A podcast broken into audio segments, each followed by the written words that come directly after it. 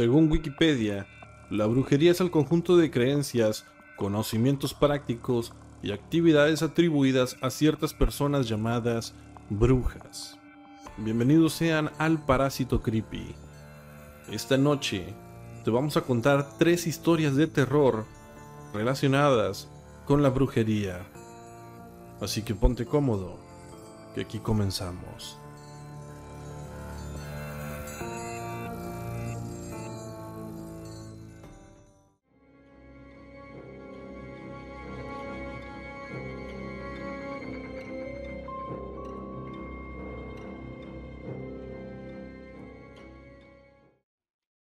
Esta historia me la contó mi amiga ya hace algunos años atrás.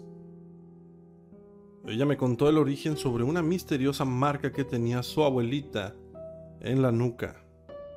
Menciona que su abuela nació en un pueblito a las afueras de San Luis Potosí y su familia se dedicaba a la agricultura y eran muy conocidos entre los pobladores por ser personas de noble corazón y bien trabajadores. Cuando su abuelita nació, llamó mucho la atención de todos los vecinos, pues era de tez blanca y unos hermosos ojos verdes.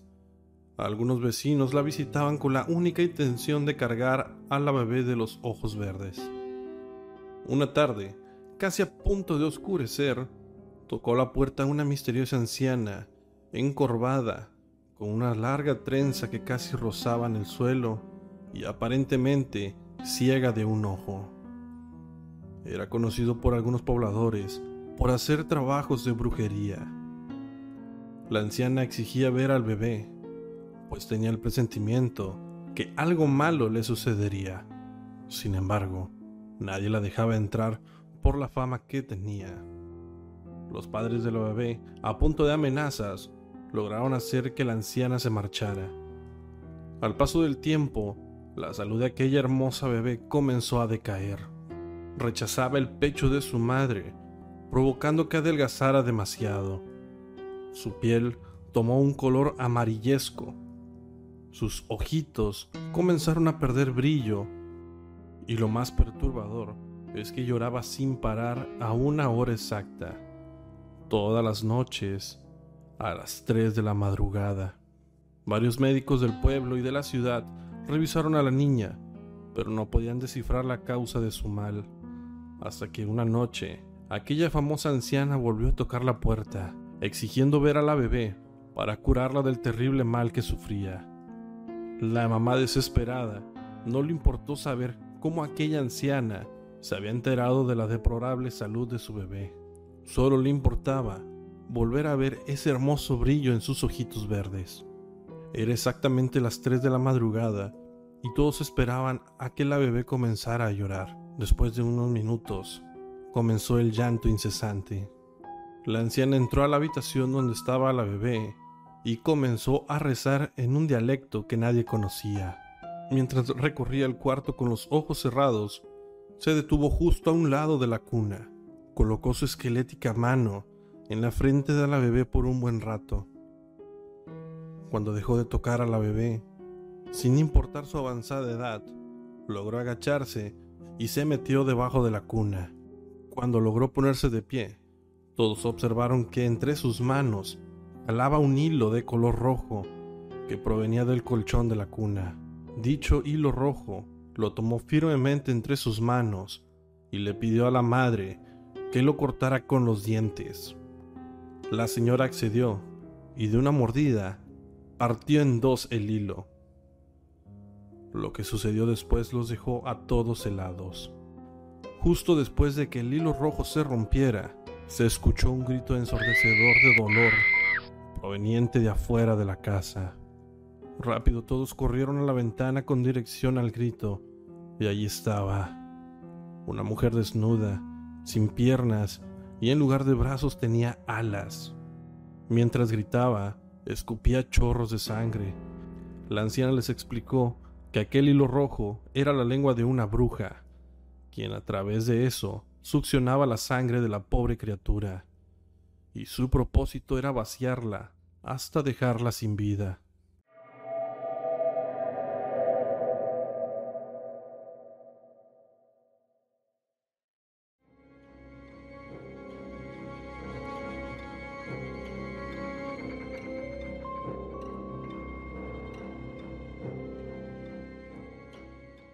Todo comenzó un 12 de agosto del 2009.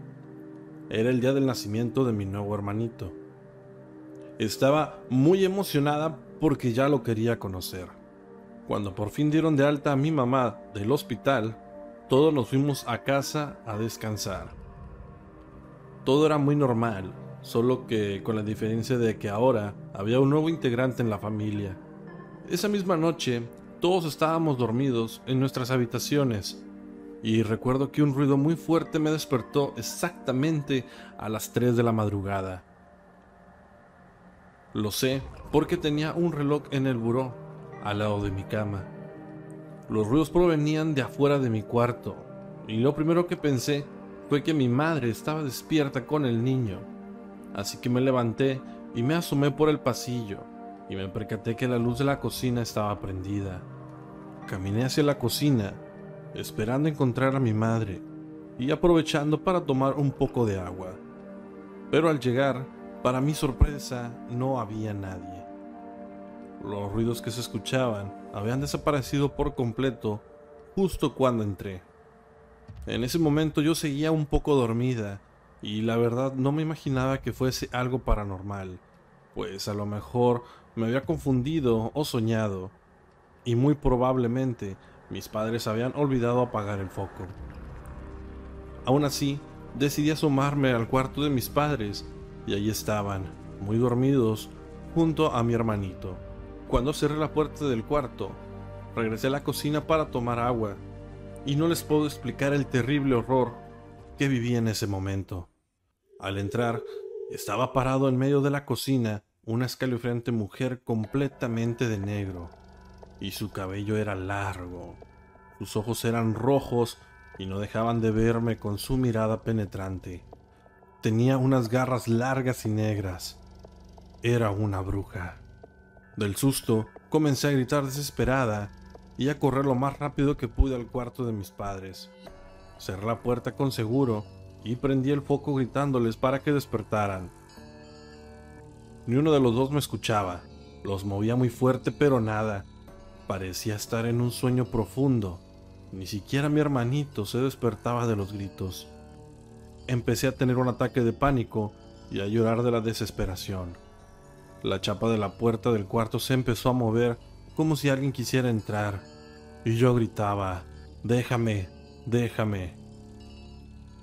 La bruja me llamaba por mi nombre con su voz ronca, y yo seguía intentando despertar a mis padres,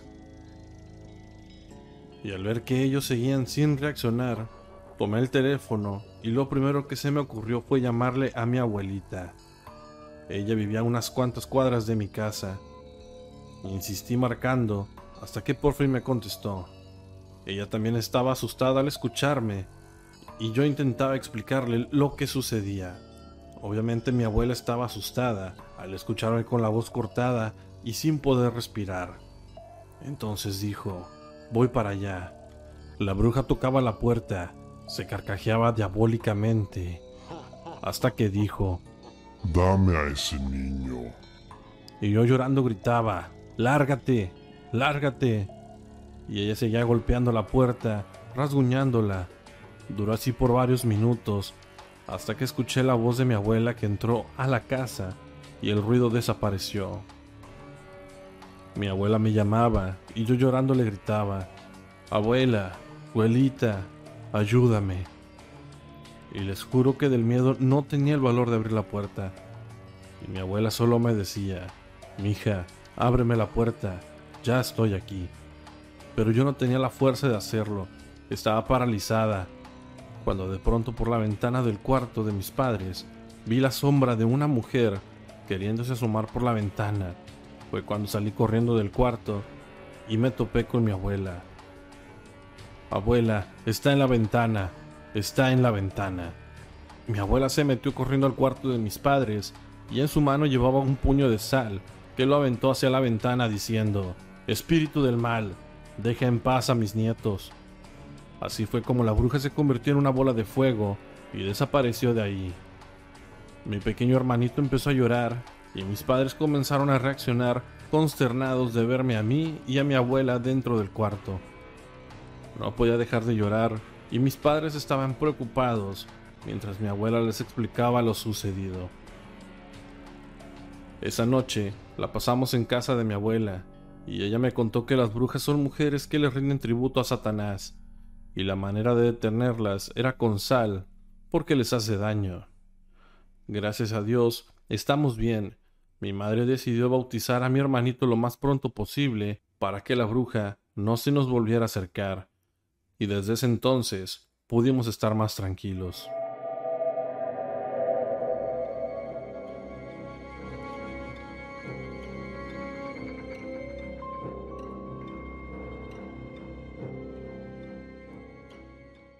Mi mamá me contó una vez que cuando se casó con mi padre no fue bien recibida por parte de la familia de él, en especial mi abuela. Ella siempre le decía que le robó a su hijo y que por su culpa moriría sola. Esto debido a que mi papá y mi mamá se mudaron de la Ciudad de México hacia el norte del país. Recuerdo una vez que mi abuela nos visitó por unos días el ambiente era muy tenso y por alguna extraña razón nos asustaba a ella. No era como mi abuelita materna, que siempre nos abrazaba y nos llenaba de besos a mis hermanos y a mí. No, no, no, no. Mi abuela paterna era fría y desprendía un aura de odio. Solo estuvo una semana con nosotros debido al calor extremo que se siente en el norte. Después de que se marchó, fuimos a visitar a mi abuelita quien nos pidió a mis hermanos y a mí dejarla sola con mi mamá. Nosotros hicimos caso y nos retiramos a jugar al patio con los gatitos que tenía. Sin embargo, me ganó la curiosidad y regresé escondidas a escuchar lo que mi abuela le decía a mi mamá. Ella le dijo, no te quiere y tampoco a los muchachos. Sus intenciones no son buenas. Eso me asustó mucho. Sin embargo, mi abuelita le dijo a mi mamá que mientras ella estuviera viva, nada malo nos pasaría. Salí corriendo con mis hermanos, pero no les comenté nada al respecto. Pasó el tiempo y mi mamá se enteró que faltaban varias fotografías de ella. El comportamiento de mi padre era muy extraño. Cualquier cosa lo irritaba sin importar lo insignificante que fuese. Recuerdo una vez que nos rompió nuestro Sega Genesis y una bicicleta de mi hermano, sin embargo, nunca nos puso una mano encima. Pasaron los años y nos enteramos a través de un tío sobre la muerte de mi abuela paterna. La cremaron y dejaron sus cenizas en una urna en su habitación, junto a una enorme foto de ella. Mis padres, junto a mi hermano menor, viajaron hasta la Ciudad de México para la misa que organizaron en su memoria. Mientras mi hermano mayor y yo nos quedamos en casa de mi abuelita, quien se encontraba muy enferma. Mi mamá cuenta que cuando llegaron a la iglesia, todos mis tíos le lanzaban una siniestra mirada, pero mi mamá poco les prestaba atención. Esa noche tenían planeado quedarse en un hotel. Sin embargo, una tía insistió que se quedaran a dormir en su casa. Mi mamá no quería, pero mi papá no lo dudó y accedió a la invitación.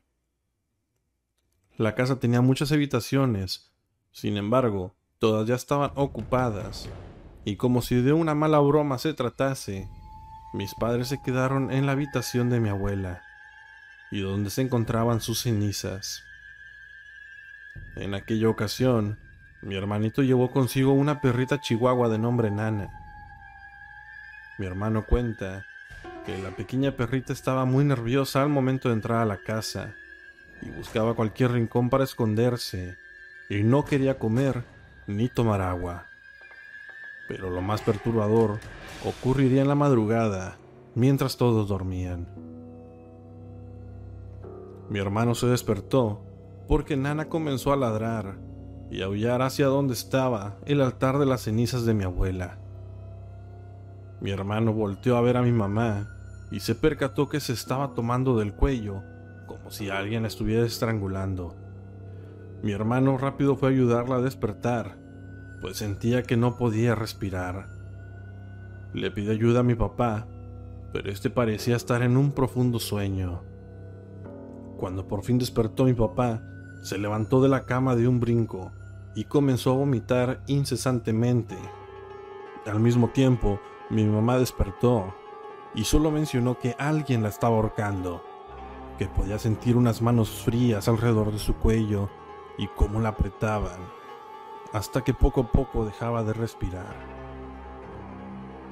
Esa misma noche decidieron tomar sus maletas y salir de la casa, pero antes de irse, mi mamá encontró una foto de ella debajo de la urna de las cenizas de mi abuela.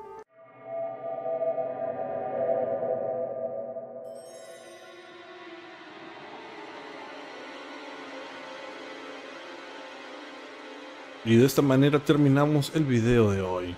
Si tienes alguna historia, puedes hacérnosla llegar a través de nuestro correo electrónico o nuestras diversas redes sociales. Todo lo encontrarás en la caja de la descripción. Espera para próximos videos. Por el momento me despido. Nosotros somos el Parásito Creepy y te deseamos perturbadores sueños.